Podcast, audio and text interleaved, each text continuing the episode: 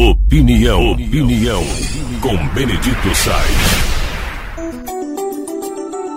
Talvez você não perceba, mas o mundo está ofertando agora uma nova tecnologia que pode impactar na vida de muita gente, que é a novidade de um chat, que é um programa de computador chamado Chat GPT. É, e com a mudança no cenário que em profissões, uma série de profissões pode até sumir com a, o advento desse programa de computador. E é evidente vai preocupar a educação e estudantes vão procurá-lo para trapacear em redações e provas. E essa tecnologia pode de fato trazer consequências negativas, mesmo com o lado positivo. Então, profissões burocráticas e modelos de ensino baseado em decoreba podem estar com os dias contados. É, de um lado negativo, né?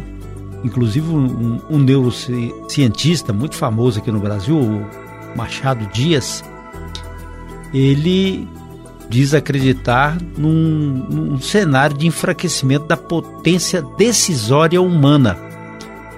Isso porque esse novo instrumento tecnológico, que é feito com algoritmo, ele dialoga com algo muito maior que já vem acontecendo há algum tempo, que é colocar esse algoritmo no pensamento humano. Então, por exemplo, o atual modelo de lição de casa, o modelo de texto feito para rede social, o modelo da redação burocrática, tudo isso já é feito de uma maneira meio de, eh, com base nos algoritmos, né, pelas pessoas. Nós já, já tem um modelo de educação muito cristalizado, a, de produção de ciência muito burocrático. Então, esse aprendizado de decoreba e produção burocrática vai cair. Tem que cair mesmo, tem que mudar. Mas esse instrumento vai parar com que eles produzam textos sem que você raciocine. Você faz um pedido, coloca uma sugestão e aí eles dão um texto pronto para você evidente que não vai existir a dosagem humana, a sensibilidade humana. Mas é como se fosse um dicionário escrevendo para você, é, ou então um grande filósofo escrevendo para você. É, então a gente vai ter que repensar a maneira de se posicionar diante dessa tecnologia.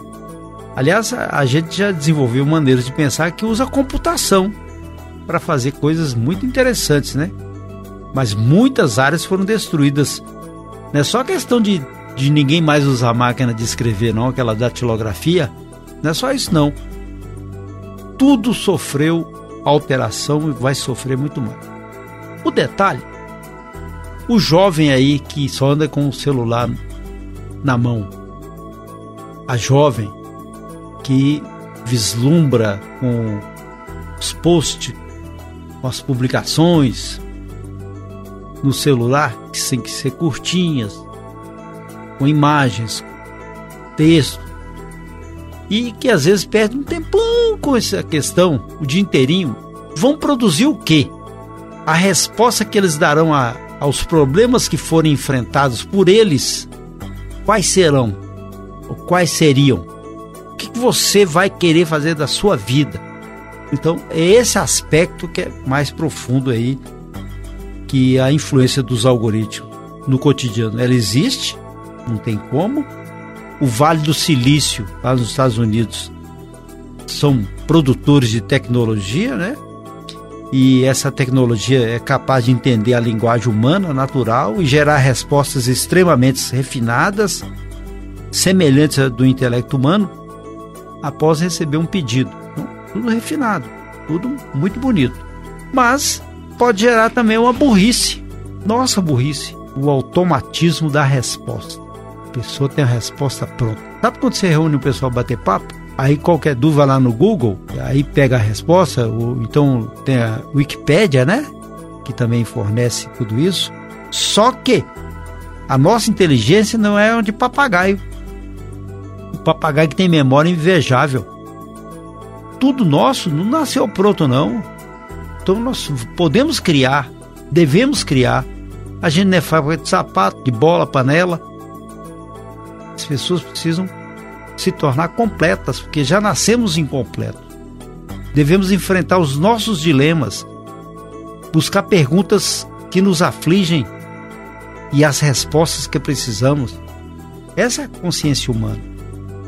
Agora, se nós nos apegarmos apenas a essas tecnologias, como já estamos afeitos com o telefone celular, a nossa capacidade de criar, a nossa capacidade de enfrentar, de criar uma fórmula de, de sociedade compartilhada, ela tende a diminuir e cada um vai para o seu ninho, para o seu bunker.